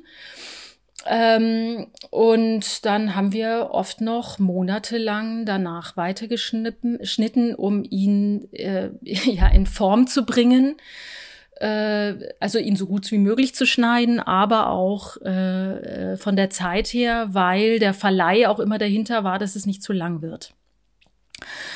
Ähm, also die Zusammenarbeit mit Peter war lustig und spontan und wenn man gemerkt hat, äh, dass etwas nicht läuft, wurde sofort reagiert, auch mit Hilfe von Christian Becker, der da der beste Produzent überhaupt war. Also natürlich ging es immer um Geld und es war immer zu wenig Geld da. Aber letztendlich äh, konnte man immer sehr, sehr schnell überzeugen, wenn, wenn irgendwas nicht gut und passend war. Und dann ist es auch eben passiert, dass man äh, dass es oft äh, nach dem Dreh nochmal Nachdrehtage gab, weil Szenen nicht funktioniert haben, weil Details gefehlt haben. Ähm, es ist ein bisschen so, als würde man das Drehbuch eigentlich ähm, äh, äh, ja weiter schreiben. Äh, also einmal durch das Drehen, weil natürlich die Darsteller, die da waren, also Willy Tomczek oder Ralf Richter, ich meine, das sind ja auch Improvisateure, die leben ja auch aus dem Moment heraus und halten sich auch nicht unbedingt immer ans Drehbuch. Das heißt, ähm, plötzlich entwickelten sie sich die Szenen nicht neu, aber eigendynamisch. Und das machte natürlich auch was mit dem Restmaterial. Also darauf musste man dann auch ähm, eingehen. Ja, vielen Dank Vielen schon mal. Dank. Das ist aber sehr Dankeschön. nett, wirklich. Das war sehr Ja, sehr, sehr viele, viele, viele, viele Einblicke. ähm, eine kleine Zeitreise nach Unna quasi mit. Voll. Ja. Äh, fand ich ja schon mal den ersten spannenden äh, Moment. Äh, oder die erste spannende Erkenntnis quasi, dass äh, quasi sie auch mitgegangen ist dann nach Unna und Mhm. äh, alles da unter einem Dach stattgefunden hat, äh, stelle ich mir sehr, sehr spannend vor. Ne? Heute würde man so sagen Think Tank. genau. Ne? Das war so Ja, also alles unter einem Haus. Kurze, Das hat aber wirklich auch ein anderes, einen anderen Flow, ein anderes Gefühl, wenn man da direkt vor Ort ist. Das hat eine ganz andere Stimmung entwickelt, das dann irgendwie, wenn man dort äh, dreht oder in der, ganz in der Nähe dreht, von da, wo die Produktionsbüros sind und sich dann irgendwie auch jeden Tag irgendwie über den Weg läuft. Das ist schon, das ist schon toll. Ja, und haben wir ja auch gehört, mit welchem äh, Grund, weil immer auch direkt quasi mit Drehtag danach schon an den Schnitt gegangen wurde, man dann ein direktes Feedback bekommen hat. Sie konnte sagen, wenn was gefehlt hat. Schauspieler haben gesagt, ja, hier, ach, da müssen wir noch mal. Also es war ja quasi, wie sie ja schon passenderweise dann zitiert hat, so eine Art Film-WG, die da entstanden Ja, ist, ja. die das Ganze so ein bisschen familiär äh, gestaltet hat. Ja, also, pff, das ist doch, also, Also- ich, kann, ich glaube, das ist eine Voraussetzung, die halt eben auch das Besondere am Film hinterher ausmacht, dass es halt so eine familiäre, homogene Geschichte geworden ist, dass halt das alles so ein bisschen unter einem Dach sozusagen stattgefunden hat. Movie Magic, ne? Ja, ist so. Ist Ähm, äh, was ich auch spannend finde, ist die, die, die, der Zeitreisefaktor, was die Technik angeht. Weil sie sagte, dass sie dann nachts in irgendwelche Schnittplätze reingegangen sind und so. Ich, ka- ich habe das auch teilweise machen müssen. Aber das musst du heute nicht mehr machen. Also du brauchst ja kein, kein, du brauchst diese Schnittplätze, die dann, die dann in, in ähm, Produktionsfirmen und so stehen, die brauchst du ja gar nicht. Du kannst das ja einfach auf deinem Laptop alles dann schneiden. nimmst du die Proxy-Version. Ne? SD-Karte mit und Abfahrt. Also, naja, also Ja, du kannst nicht das. Originalmaterial, aber du kannst eine, eine Proxy-Version auf jeden Fall. Also du musst nicht mehr so nah da Mhm. dran sein und du musst dieser Technik nicht mehr so hinterherrennen. Das macht das natürlich heute einfacher, aber vielleicht hat das ja auch ein bisschen zu dieser Magie beigetragen, dass, äh, dass man da zusammen sein musste und dass man dann Wege finden musste, wie man da jetzt irgendwie drankommt. Und wenn das ist, wenn der Laden eigentlich zu hat, ne, dass man nachts schneiden muss, da wächst man natürlich ganz anders zusammen, als Und- wenn das alles so easy von zu Hause gemacht wird. und dass man ja bei Peters Film viel zu tun hat, haben wir ja auch gehört, weil die Filme grundsätzlich immer mindestens ein Drittel zu lang waren. Ja, äh, dass man da halt auch viel Schnittarbeit leisten musste. Und äh, am Ende haben wir ja jetzt schon gesagt, äh, wie äh, die Filme sich mit dem mit dem ganzen Schnittverhalten hier so ein bisschen, äh, wie, ja beziehungsweise reden wir jetzt von dem Film, äh, wie der sich verhalten hat, dass daraus halt äh, die Geschichte auch so ein bisschen Dynamik mehr gekriegt hat, weil halt öfter mal zack, zack, zack, dann haben Sprünge stattgefunden, dann wurde die Handlung durch die Schnitte besser vorangetrieben und so. Hat sich ausgezahlt. Die viele Arbeit in den aufwendigen Nachtschichten in irgendwelchen äh, Filmhochschule äh, München Räumen oder wo auch schon mal gerne die andere Toilettenszene gedreht wurde. Ja, wie wir ja, genau. Also, ne, das hat sich wirklich ausgezahlt, dass halt so da gearbeitet wurde halt noch. Es ist halt irgendwie ein bisschen aus der Zeit auch. alle ne? jung und wild und noch äh, nicht Genau. so erfahren, aber Ja. halt mit voller Leidenschaft dabei. Ne? Genau. Dann äh, So. geht man da auch die Extrameile nochmal äh, gerne mit, ne? Wenn man so- so eine Kameradschaft dann auch irgendwie hat, so eine. Ja. Ne? Ja, und mal wieder hochgelobt, natürlich, unser Lieblingsproduzent, der äh, Becker, ist, äh, ja, also von allen Seiten ja hoch, höchst gefeiert, immer wieder gefeiert. Und ähm, ich glaube, das ist schon eine geile Sache, wenn man einen Produzenten hat, natürlich muss der viel ans Geld denken, der aber Bock hat auf einen coolen Film, ne? Der dann sagt, oh nee, das, bitte nicht noch mehr Geld ausgeben jetzt und dann, ja, aber nee, guck mal hier rein, guck dir mal die Version an. Das wäre doch geiler, wenn wir das und das Bild noch hätten, wenn wir das und das noch nachdrehen würden. Und wenn der dann sich, äh, sich äh, dazu niederlässt zu sagen, ja, ja, das wäre geiler. Komm, machen wir. Ne? So stelle ich es mir vor jetzt einfach, den, den Bäcker. Stelle ich Ja. mir so vor. ne? Ja, schöne Einblicke auf jeden Fall schon mal bis hierhin. Genau, und dann ging die Frage quasi, das ist jetzt eigentlich noch ein Teil äh, der ersten Frage gewesen. Ich wollte jetzt aber da mal einen Cut machen, dass wir Ja. kurz äh, einmal drüber sprechen können.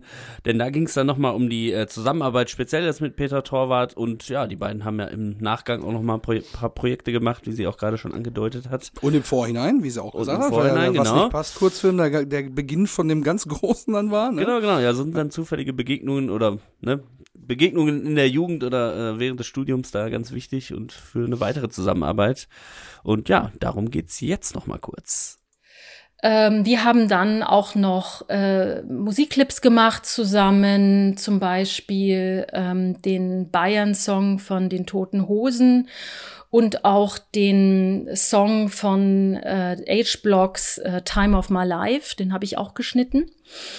Ähm, und zu anderen Projekten, die ich sonst später gemacht habe, ist sehr, sehr unterschiedlich. Also Peter ist das Tolle bei Peter ist, dass er so alles mit einbezieht, was ihn umgibt. Also nicht nur die Begeisterung für den Film und seine Vorbilder, das sind Filme, das ist Musik, äh, sondern auch, dass er so aus seiner eigenen äh, Geschichte erzählt und dass er ähm, alles mitbringt aus seinem Leben. Und das sind eigentlich die kraftvollsten Geschichten.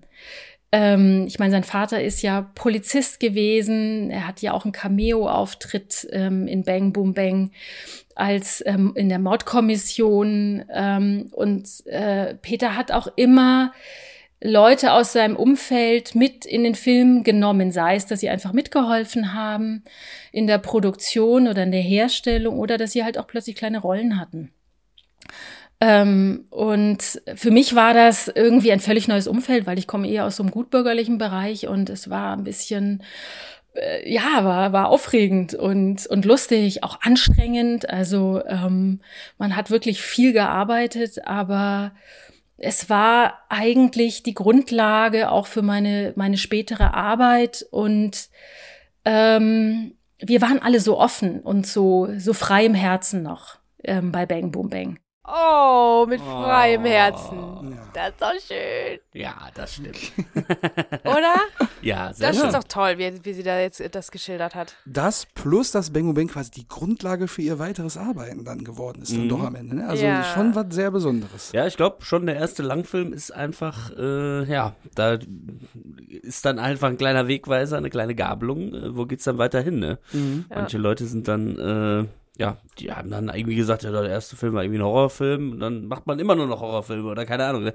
Man hat es natürlich noch ein bisschen selber in der Hand, was man für Projekte macht, aber vielleicht wird man dann irgendwie so ein bisschen Experte für irgendwas oder man lernt die richtigen Leute kennen, die einen wieder andere Jobs und ja, das ist schon irgendwie eine spannende Zeit, wie man dann den Absprung dann schon so schafft. Ne? Und äh, überhaupt erstmal den ersten Langfilm zu machen, das ist äh, auch heute immer noch äh, sehr schwierig und ein sehr langer Weg und mit offenem Herzen kann es Oh, immer am besten funktionieren. wirklich toll. Denke ich auch. Oh. Ja. Mit so einem gewissen Spirit. Und ich habe wirklich auch, also mir war schon klar, dass das natürlich wichtig ist, die Art und Weise eines Regisseurs. Aber bevor wir jetzt diesen Podcast gemacht haben und von so vielen Leuten und auch von Anja Pohl gehört haben, wie Peter Torwart so drauf ist, ich hätte vorher nie gedacht, dass das, also die Persönlichkeit eines Regisseurs so eine große Rolle spielt. Also hört sich blöd an, aber das ist ja auch ein Skill, das ist ja auch was, ein Voll, Handwerk, ja. was man lernt, Mhm. was zu tun ist und so weiter. Ähm, aber das ist, das so Ausnahmetalente oder Ausnahmefilme, ähm, da haben dann die Leute viel, viel zu erzählen dann immer über den Regisseur selber, weil der, an der, an, an, an seiner Persönlichkeit hängt das ganze Ding, ne? Und das war mir gar nicht, das war mir gar nicht so Ja, klar, doch. muss ich sagen. Es ist schon so ein bisschen, also jeder hat ja sein eigenes Department da quasi, äh, Mhm. ne, was, was eigenständig arbeitet und das können die besten Leute sein, wenn aber der Regisseur denen nicht die richtigen Anweisungen gibt oder das große Ganze immer äh, äh, sieht, was jetzt die Geschichte angeht, was Entscheidungen, die er die tagtäglich treffen muss, auch schnell on the spot und ne, muss voll drin sein und auf alles eine Antwort haben, sonst, ne, wenn du dreimal schon sagst, oh, weiß ich jetzt nicht, mach's, mach einfach wie du meinst oder so, ne, dann, dann fragen die beim vierten Mal halt nicht mehr und machen einfach, was sie meinen und dann ist alles so ein bisschen, also irgendwie so schwammig, irgendwie ist das nicht stimmig oder so. Ja, aber das ist ja nur Und der so. Skill, Und das ne, ist, wovon du redest. Genau, ja, aber das ist ja auch das Zwischenmenschliche, zu sehen, wie hält man alle bei Laune, wie, äh, ne, Ja. und so weiter und hat eine Menschenkenntnis, wen kann ich mit wem jetzt auch irgendwie zusammenpacken und Ja, wer das- aber harmoniert das- mit wem und so. ja. Also das ist neben dem Fachlichen ja auch nochmal so eine äh, Kompetenz im Zwischenmenschlichen auf jeden ja, Fall. ja. Ne? ja, und dass die Persönlichkeit halt so eine große Rolle spielt. Auch persönlicher Geschmack und persönliche Mhm. Vorlieben. Am Ende hängt der ganze ähm, Film dann daran, an einer Geschichte, die er mal gehört hat von seinem Vater, der Polizist ist, und hat dann alle Leute dazu geholt. Das ist halt auch Mhm. irgendwie sein Style so gewesen, ne? Da sind andere äh, Regisseure, die auch, von denen auch immer viel gesprochen wird, die auch so was ganz Spezielles an sich haben. Auch so Ridley Scott und James Cameron und eher so von der fiesen Sorte, aber die haben dann wiederum einen ganz, ganz anderen Umgangsform, aber du Mhm. bist trotzdem dann bei Blade Runner dabei gewesen oder was davor, ne? Also es ist anders, aber das, das ja, das hat die Persönlichkeit sich so sehr niederschlägt in einem filmischen Werk, finde ich ähm, spannend. Mhm. Ja, äh, das musikalische Werk von den Toten Hosen besprechen wir jetzt hier nicht. Nee, ich Hört Ah, ja, dazu aber den cool. Schlager-Podcast. Oh, Shots feiert. ähm, ja, damals war ja noch nicht so richtig. Nee, ja, nee, aber egal. Wir wissen ja, wir kennen ja fing das an Lied, mit ne? den zehn kleinen Jägermeister, da ging es eigentlich nur noch bergab. Aber ähm, was nicht bergab geht, ist die Stimmung in diesem Podcast. Denn, äh, wir haben noch ein paar Fragen offen hier.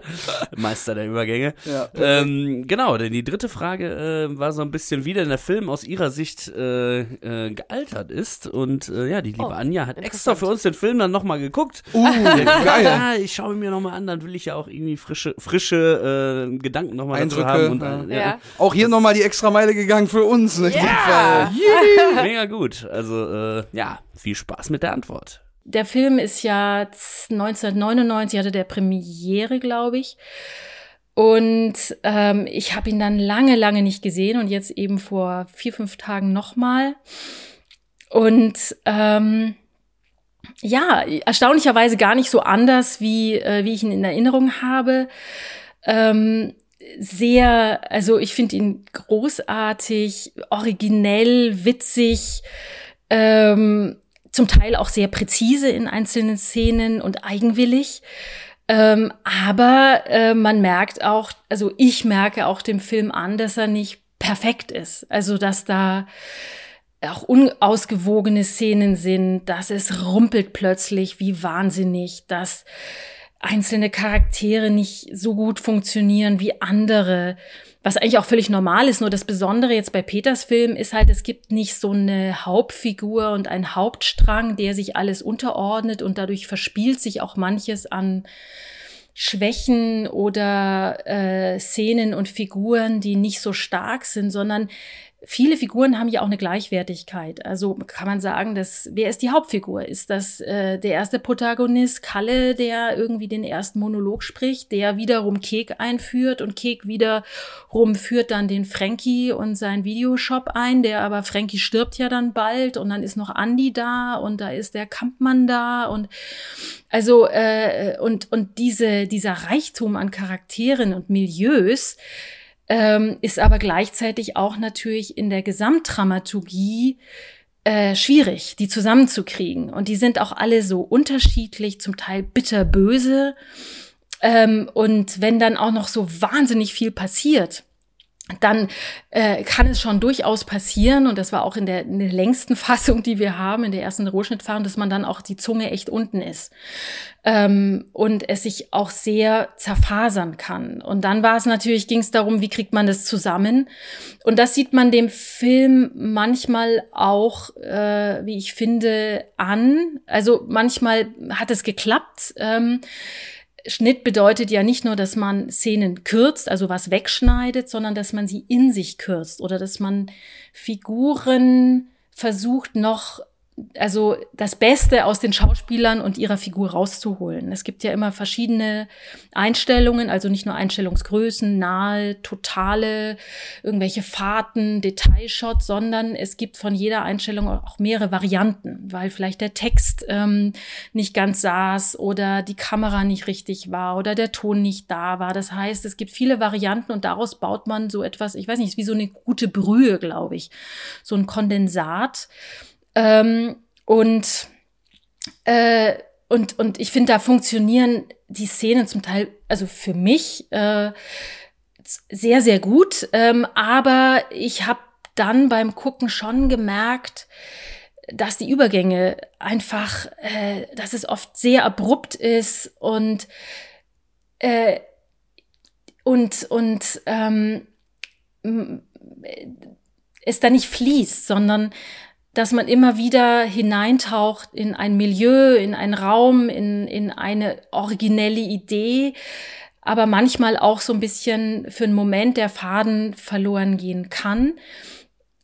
Aber gleichzeitig habe ich mich so wahnsinnig gefreut beim Wiedersehen, wie viel Reichtum in dieser Geschichte steckt. Und vielleicht ist sogar der Film so erfolgreich, weil er auch so unperfekt ist und weil er einen auch immer wieder wach macht. Also er hat keine, er ist nicht rund, ähm, sondern er ist so ein bisschen wie so ein Schotterweg und ich finde, das belebt ungemein. Ah, wir sind aber heute hier eine ganz kritische Folge. Markus Knifke ja, am Anfang der Folge. Anja legt Aber- noch, also auch sehr viel Lob natürlich, auch in dieser Voll, ja. Nachricht jetzt auch. Äh, aber auch kritische Töne finde ich super. Ähm, Sie drückt Ja. sich so gewählt aus, das finde ich richtig toll. ja. Richtig toll. Auf dem Schotterweg, den sie da gerade beschrieben hat, habe ich mich allerdings sehr wohl gefühlt, weil ich mag das ja, wenn so, also natürlich, man, da liegen jetzt mittlerweile, glaube ich, nach Dreh 23 Jahre sogar schon dazwischen, hat der Peter uns ja schon mal, glaube ich, irgendwann gesagt, ähm, dass man dann so, mit so viel Abstand dazwischen natürlich sagt, der ist nicht perfekt, der ist nicht Mhm. rund und so weiter. Aber ich glaube, eben das macht dann halt am Ende schon, also natürlich aus der, aus der, aus der handwerklichen Sicht jetzt gesehen äh, Mhm. betrachtet, aber ich glaube, das macht am Ende den Charme des Films auch aus, weil der findet im Ruhrgebiet statt. Das sind Menschen aus dem Ruhrgebiet, die, also hauptsächlich die das spielen. Wir haben Und auch so- alle Ecken und Und Kanten. so ist es hier halt nun mal bei uns. Hier ist halt keiner perfekt, hier gibt's nichts Glattes, nichts gebügeltes, hier hat alles Ecken und Kanten, hier ist alles ein bisschen schotterig und alles ein bisschen dreckig Bisschen und, und alles ein bisschen kantig und rauer. Und ich finde, das äh, transportiert der Film am Ende dann doch irgendwie, auch wenn man den jetzt so viel später dann nochmal sieht und Hm. sich darüber Gedanken macht, Das- wie ist der, ist der in der Zeit stehen geblieben? Nee, eigentlich nicht so richtig, weil das Ruhrgebiet hat sich halt nicht groß verändert eigentlich, ne? Also finde ich jetzt zumindest. Das hast du aber schön gesagt mit dem Ruhrgebiet und wir sind alle auch ein bisschen rau, ein bisschen eckig und kantig, deswegen passt das gut zum Film, ja. Ja, finde ich schon. ich auch so. Eine richtige Ganovenbrühe, Ja, by the way. Auch haben die da genau, gekocht Brühe, zusammen. Ja, die haben eine Brühe. Wir haben schon, ja, wir haben es ein bisschen äh, andicken lassen und eine Soße, Soße draus draus gemacht. Ja, ja. gemacht. Noch Bisschen witziger. reduziert haben wir es noch. Ja, Für die ja. Anja, die jetzt vielleicht zuhört, wir haben immer öfter den äh, Begriff Ganovensoße benutzt, in dem äh, sich Kek und Andi da begeben. Und du hast es jetzt als Brühe beschrieben. Ja, Also, ich trifft auch sehr ganz gut witzig. zu. wir, Ja, sind, ja. wir sind da irgendwas auf der, auf der, irgendwas auf der Spur. Ja, aber das ist, Das das, Bang ist auf jeden Bang Fall Kochbuch, wirklich das, das Tolle, was, was sie gesagt hat, auch diese verschiedenen Milieus, die sich da auftun und die vielen Charaktere, die wiederum den nächsten einführen, die wiederum den nächsten. Aber dieses, ähm, ja, das gibt halt so was äh, so dynamisches, zackiges, wie sie das auch toll beschrieben hat, was Ich was sag ich mal, ganz cool finde und originell, sagte sie ja auch am Anfang. Ne? Genau, originell ja, ja. und erfrischend ist er immer noch. Ich habe mir da halt ein paar Adjektive aufgeschrieben, die das Ganze in der Waage halten dann tatsächlich, weil du hast auf der einen Seite originell, witzig, präzise. Ich nehme jetzt mal eigenwillig schon noch mit auf die Seite der positiven Begriffe. Unbedingt. Und die andere Seite wäre dann halt gewesen, unausgewogen, rumpelig, unperfekt und nicht rund. Also das sind so. Ach, das mögen wir es aber. ist doch gut, das ist Im alles in der. Waage Ja, einfach, ja. ne? bei diesem, bei diesem Bild des äh, Schotterweges zu bleiben. Also wenn man jetzt mal so die, äh, weiß ich nicht, ähm, von LA nach, äh, nach Las Vegas fährt und äh, einfach äh, zwei Stunden lang nur geradeaus fährt auf einer perfekt asphaltierten Straße, dann schleifst, schläfst du aber mal ganz schnell Da ein. bist du Ne? auch müde, ne? eben, ja. Und wenn auf so einen schönen Schotterweg, der dich nochmal so richtig herausfordert, Genau. da bist du halt voll unter Strom, ne? Ja. Musst du, ah, Ja, wenn du Offroad ne? gehst. So. ja, Ja, Offroad. das sieht's, so sieht's aus, stimmt schon. der Ja. Offroad-Film. Ja, vielen, vielen Dank. Das war Sehr, sehr geil. Und von diesem tollen Offroad-Film war jetzt natürlich die Frage, die Anja hat ihn jetzt extra nochmal geschaut und da habe ich sie gefragt, ob sie uns denn vielleicht eine Lieblingsszene nennen könnte. Oh, da bin ich gespannt. Sehr gut. Kann ich leider nicht. Ich kann nur sagen, es gibt immer wie so Phasen in dem Film, die ich super finde. Zum Beispiel, wie man in den Film reinkommt. Also dieser erste Monolog von Kalle, wie er also den, den Mercedes ähm, 500 SEC da anpreist und ihn kaufen will und wie Ratte äh, zuhört und wie dann Kek von Kalle eingeführt wird und Kek da so rausschlufft ähm, in sein, in sein äh, äh, in sein Auto und äh, diese Strecke, die er zu Frankies Videoshop fährt und wie Frankie kurz eingeführt wird, das ist einfach, ich würde jetzt nicht sagen genial, aber es legt am Anfang halt alles hin, was man braucht für einen guten, originellen Film. Ähm, oder die Szenen mit Hilmi Söser und, und äh, Kek. Äh, die beiden sind so großartig miteinander und Hilmi ist so ein Schlawiner und wie er Kek also irgendwie es also ihm gelingt ihm irgendwie das Geld aus der Tasche zu ziehen und äh, ihn eigentlich immer ärmer zu machen, das ist ein bisschen wie Hans im Glück.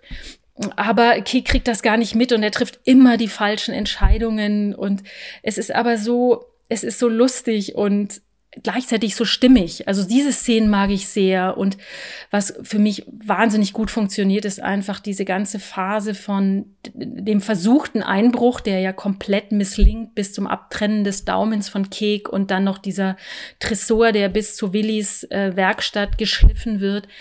Also da denke ich überhaupt nicht über den Schnitt oder irgendwas nach, sondern ich weiß, das funktioniert und das weiß ich noch von der Premiere oder von anderen Vorführungen, dass da alle drin sind und dann danach hakelt's dann wieder und dann, das sind auch die Phasen, wo wir am längsten dran rumgebaut haben.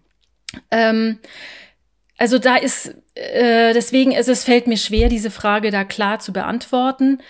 Ich find's auch nicht richtig, äh, eine, eine Lieblingsszene zu haben, weil ähm, äh, der Film nur als Ganzes in sich gut ist. Und das andere, da, da krümme ich mich dann ein bisschen oder kurz verspanne ich mich, wenn etwas nicht klappt. Aber das gehört dazu, wenn man an einem Film arbeitet, also einer der Mitarbeiter ist und sich nicht einfach zurücklehnen kann mit dem Bierchen. Ähm, dann sieht man vor allem das, was halt nicht funktioniert. Ähm, aber wie gesagt, beim letzten Gucken habe ich mich extrem gefreut. Äh, ja, das war auch wieder sehr, sehr interessant und sie hat recht, also die Exposition, beziehungsweise, also das ist wirklich die große Stärke, ne? Ja, die größte ja. Stärke sind natürlich, ist natürlich der Anfang, alle Szenen, die sie aufgezählt hat, wo alle Charaktere eingeführt werden und so. Ähm, das ist die, die große Stärke, da wird auch so eine, so eine Stimmung aufgemacht, so, eine, so, ein, so ein Tempo wird vorgegeben, Ja, wo man sich richtig reinziehen lässt bis ähm, zum äh, Einbruch. Und dann hat sie aber wirklich auch recht, danach hakt's hier und da so ein bisschen, haben wir uns Mhm. ja auch schon äh, ähm, sehr lange drüber unterhalten. ne? Stichwort Eiskaffee. Da, also da, da hakt's ein bisschen, weil man aber auch so viele, also du hast dann angefangen in der Exposition so richtig coole Fässer aufzumachen. Mhm. Und jetzt muss man ja anfangen, die ganzen Fässer wieder zuzumachen und zwar logisch und dramaturgisch äh, sinnvoll, ne? Mhm. Muss man jetzt ja die ganzen Fäden wieder zusammenführen. Das äh, ist unter Umständen dann nicht ganz so einfach. Und da musste sicher auch mehr nachgedreht werden als bei diesen geilen Expositionsszenen, weil die sind ja einfach nur, die machen ja einfach nur Spaß. Genau, Ne? Guck mal ja. hier, da sind die Leute und die sind miteinander und ähm, das etabliert so die Charaktere und dann äh, wird's, ähm, ja, stimmt, da ist es, rumpelt's ein bisschen, wie sie sagt. Hat sie recht, finde ich. Ja, aber sie hat auch vorher schon gesagt, es sind halt auch extrem viele Figuren, weil es halt nicht die Ja. eine Hauptfigur gibt. Da muss halt viel gemacht werden, um das irgendwie wieder zusammenzuführen. Und wenn dann hier und da mal was auf der Strecke bleibt, ja, mein Gott, dann ist das jetzt halt so. Aber das ist halt, glaube ich, den, der Spagat, den man dann machen muss, wenn man halt so ein Reichtum an verschiedenen Figuren hat. Da bleibt ja am Ende nichts anderes übrig, denke ich. Stimmt. Ja, Ja. und ich dachte einen kurzen Moment, sie hat ja gesagt, und wie Kek dann da raustritt in Da seinem, rausschlurft. in seinem, in seinem Schlurft, in seinem, in seinem, und, und wir hatten ja, um Anja jetzt auch nochmal wieder ins Boot zu holen, oder alle Hörer und Hörerinnen, äh, die vielleicht nicht seit Anfang an mit dabei sind, äh, wir haben ja immer noch gerätselt, ob es denn jetzt eine Boxershort oder eine Hose ist, so eine Ja. schluffige, äh, die der Kek da anhat, und ich dachte jetzt gerade, kommt das, kommt der Reveal, aber dann ging es doch ums Auto, Ja, so knapp an der Antwort vorbei. Also wir wissen es immer noch nicht, ob Kek Ja. eine Hose anhat oder nur eine Boxershort. Bleibt aber dran, vielleicht Es- kommt vielleicht Peter ja nochmal, kommt Peter ja noch mal vorbei hier in der Kellerbar und dann wird das aber endlich. Das wird auch ganz geklärt. weird, wenn man so irgendwie einsteigt und so, ja, wir haben uns natürlich ein paar Fragen aufgeschrieben. Ist das eigentlich eine wegen, Was Vielleicht sortieren wir das noch ein Wo bisschen bin ich denn vorher. hier gelandet? Äh, und, dann, und dann alle so, ja, mehr hatte ich jetzt auch nicht. Ja. Ciao. Peter, in diesem Sinne, danke fürs Vorbeischauen. genau, also, Genau. und auch die Szenen mit Hilmi, dem alten Schlawiner, ne, wie wir es gerade schon gehört haben, äh, ja, die, die sind natürlich geil, weil die eben auch ein bisschen meine These untermauern, dass Hilmi eben irgendwie doch ein bisschen am Ende auch Schuld an Keks großer Misere hat. Er ist der Katalysator. Ich bleib dabei, ich bleib Christian, dabei. Nee, der Hilmi doch nicht. Horst Ja, der ist, hat da die Kohle. wäre das mit Horst nicht passiert, hätte noch Ja. irgendwie den Kopf aus der Schlinge ziehen können und Co- Kalle schon mal ein bisschen er Kohle hätte geben deutlich mehr Geld übrig Ja, ja, gehabt, ja. wenn Hilmi das nicht alles verzockt Ja. hätte. So sieht's nämlich aus, Freunde. Change my mind. Tja, in der Ganovenbrühe, da ist das alles äh, ein bisschen unübersichtlich. Ne? Eine Wer ist letzte? Frage hatte ich dann nochmal, die jetzt auch wieder so ein bisschen hinleitet Mhm. zu unserem Abspann, den wir noch ein bisschen weiter besprechen werden. Ähm, denn es ging natürlich um die Filme im Film quasi, ob sie denn auch eingelocht und den Abspann, das Mallorca Home Video quasi geschnitten hat. Und hier ist ihre Antwort. Ja, das habe ich alles gemacht. Also während des Drehs wurde natürlich das auch äh, äh, als Videomaterial sozusagen schlampig gedreht und daraus habe ich so kleine Filmchen gemacht und die wiederum wurden dann teilweise, äh, haben wir dann als VHS, äh, das war damals noch das Format ausgespielt und äh, dann beim Drehen benutzt. Und Mallorca, das Video, das habe ich dann auch zum Schluss geschnitten. Ja, dann alles aus einem VHS. Guss, ne? Ist ja, Ja, auch ja, schön. auf schön. VHS ausgespielt. Ja, ist doch geil, einfach. Das ist auch authentischer dann, ne? Weil man sieht's natürlich auch so ein bisschen, äh, wenn es dann hinterher läuft. Und auch im Bonusmaterial ist die äh, Home-Video-Urlaubsfassung nochmal in groß drauf, dass man die nochmal ganz sehen kann. So und da, ja, es- also es ist authentisch am Ende. Und das ist halt die Zeit der VHS-Kassetten noch gewesen, ne? Ist bestimmt auch cool für die, ähm, für die liebe Anja gewesen, dass sie so unterschiedliche Dinge, also dass sie doch noch so einen kleinen, so eine kleine Clipstrecke, so ein kleines Home-Video schneiden konnte und noch einen ganz, ganz schlechten Porno. Irgendwie, das ist ja auch dann cool, ne, als Cutter, wenn man da so ein 106 Minüter raushaut oder ein 104 Minüter Ja. und dann ähm, ist immer alles irgendwie äh, gleich und High-Class und Hochglanz und so weiter. Vielleicht ist das auch ganz cool, zwischendurch mal so ein kleines Vielleicht so ein ist das kleines auch gar nicht so einfach, quasi äh, diesen Amateur-Porno-Style so hinzukriegen, quasi absichtlich so schlechte Schnitte zu setzen. Ja. Ja. Tut einem wahrscheinlich dann so voll weh, dass da so, so ein Jump-Cut drin ist oder so. Oder Nein, nein, so, oder nein, weil das ist immer äh, das, was die Geschichte am besten erzählt, ist das, was man macht als Techniker. Sowohl im Bild als auch beim Schnitt, selbst wenn das irgendwie schäbig ist. Manchmal ist das schäbige Bild oder der schäbige Schnitt das, was am besten die Geschichte erzählt. Und die Geschichte steht über allem. Du machen gute Arbeit in So. meiner Firma.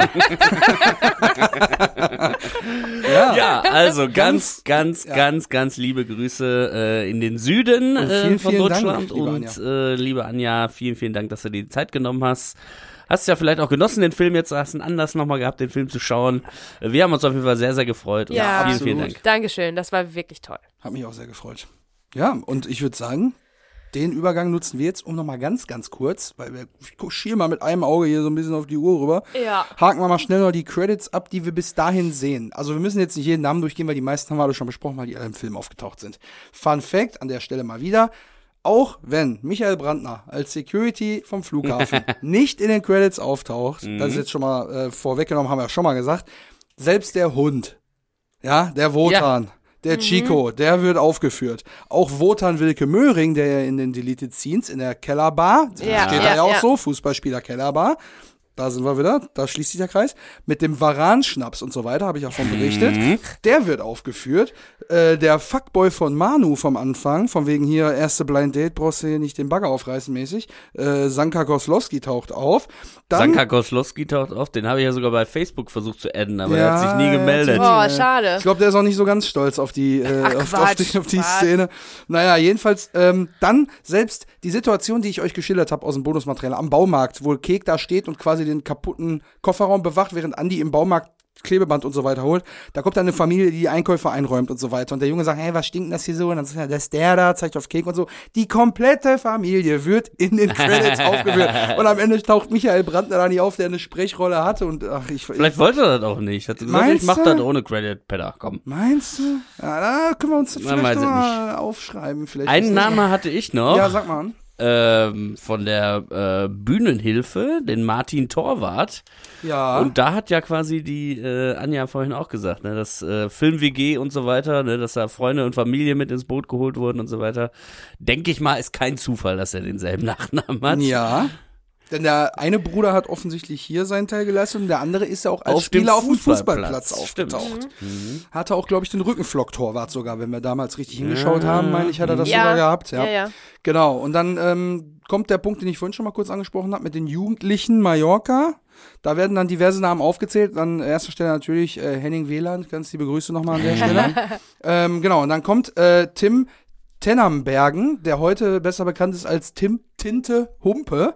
Hat den Namen wohl äh, äh, angenommen, äh, der als Gitarrist bei den H-Blocks auch immer noch aktiv ist. Dann Stefan Hinz, der der Bassist der H-Blocks ist, nach wie vor. Dann taucht der Name David Gappa auf, der damals auch 92 bis 2000 ja, äh, auch als zusätzlicher Sänger bei den H-Blocks dabei war.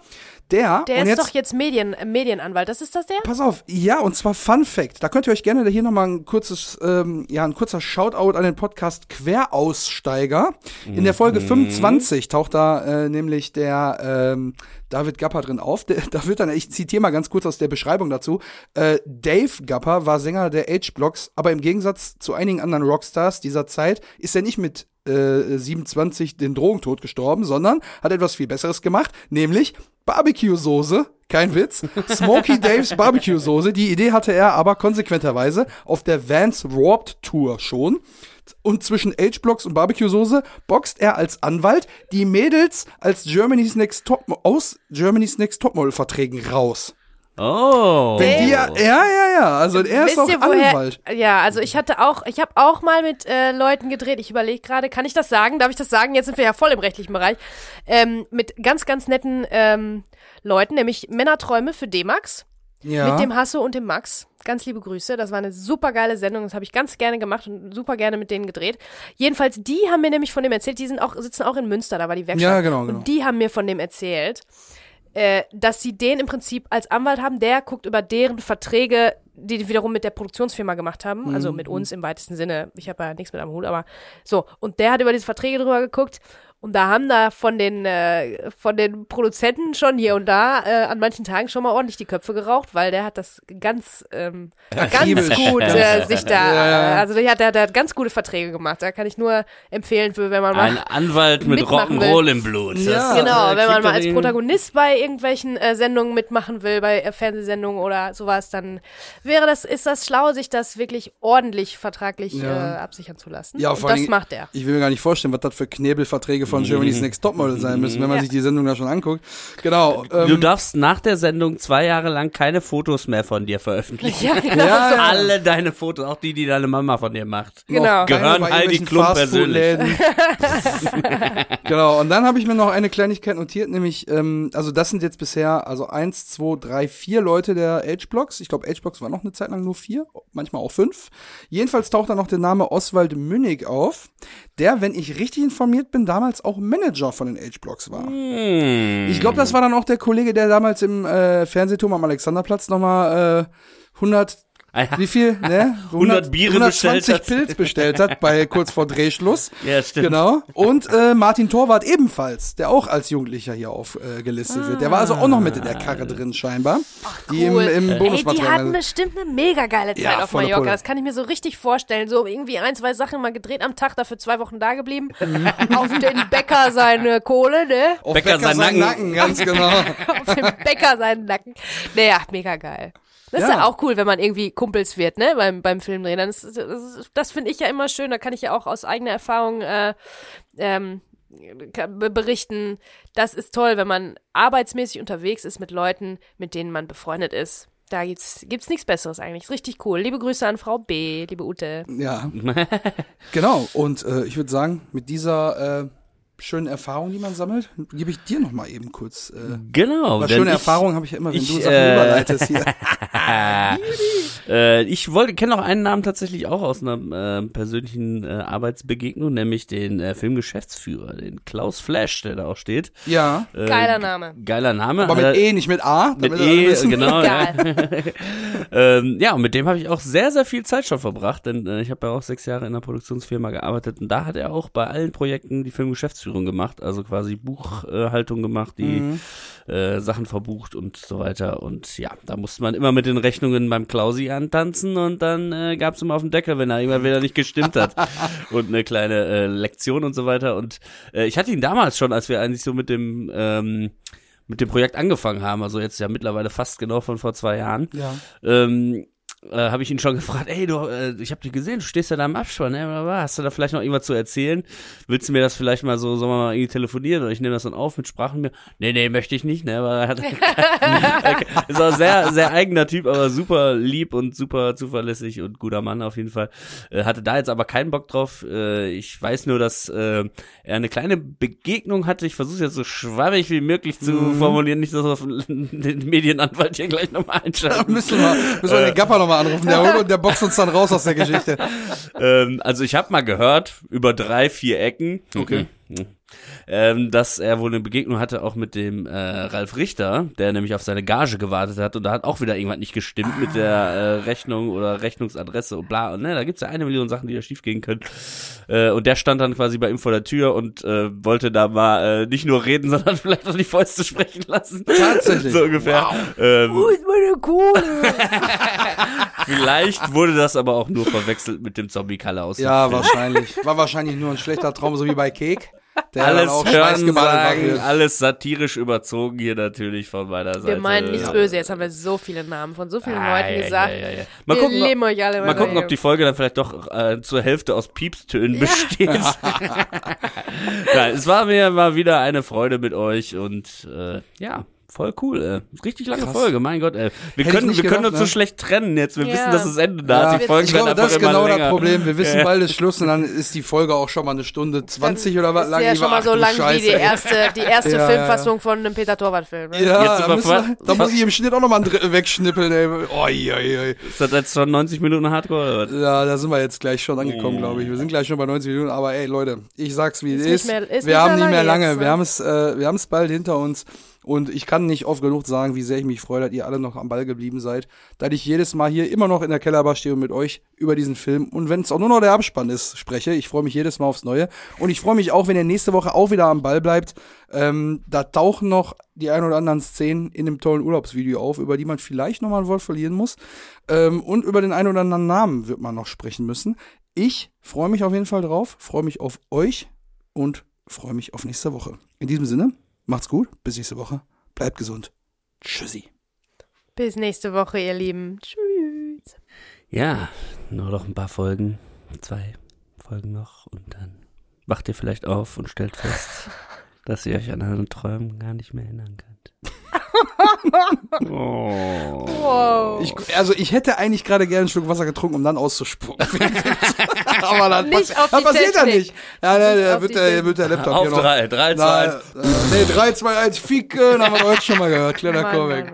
Also, gutes Schlusswort. Komm, mach den Deckel drauf, Bezi. Ja? So, das ist ein Wort. Jetzt gehen wir erstmal ins Saufen.